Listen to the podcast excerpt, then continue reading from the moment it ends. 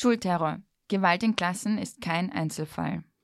Parallelwelten sind für Schüler und Schülerinnen Realität. Klassenchaos, Mobbing, Hilfeschrei einer Wiener Junglehrerin. So und so ähnlich liest man in Österreich in Zeitungen über Schule. Fragt euch auch manchmal, was da eigentlich abgeht? Wir haben uns das jedenfalls schon vor ein paar Jahren gefragt und haben deswegen beschlossen, dass wir konstruktiv über Schule reden wollen und dass wir auch von unserem Alltag als Lehrerinnen erzählen möchten. Ja, wir, das bin ich, der Felix. Ich die Verena. Und ich die Simone.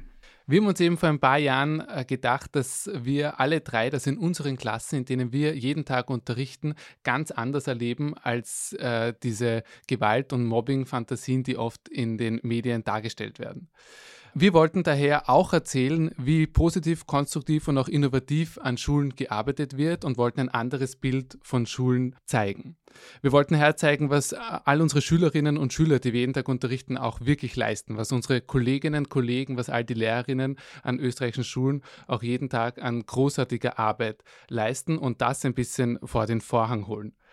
Deswegen haben wir einen Blog gegründet, schulgeschichten.com. Dort findet ihr auch all unsere Geschichten schon.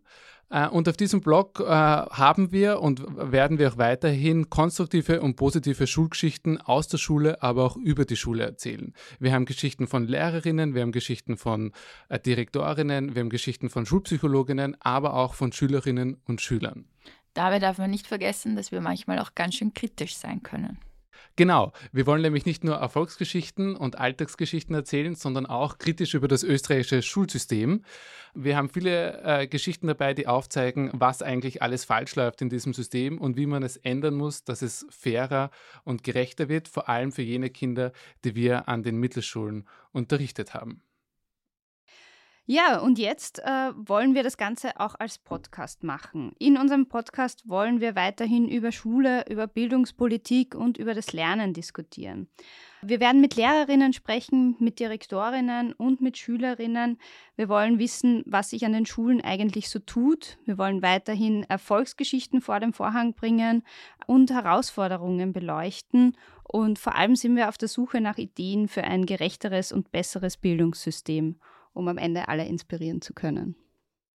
Ja, und wir freuen uns schon sehr drauf. Die erste Folge ist startklar und kommt demnächst online.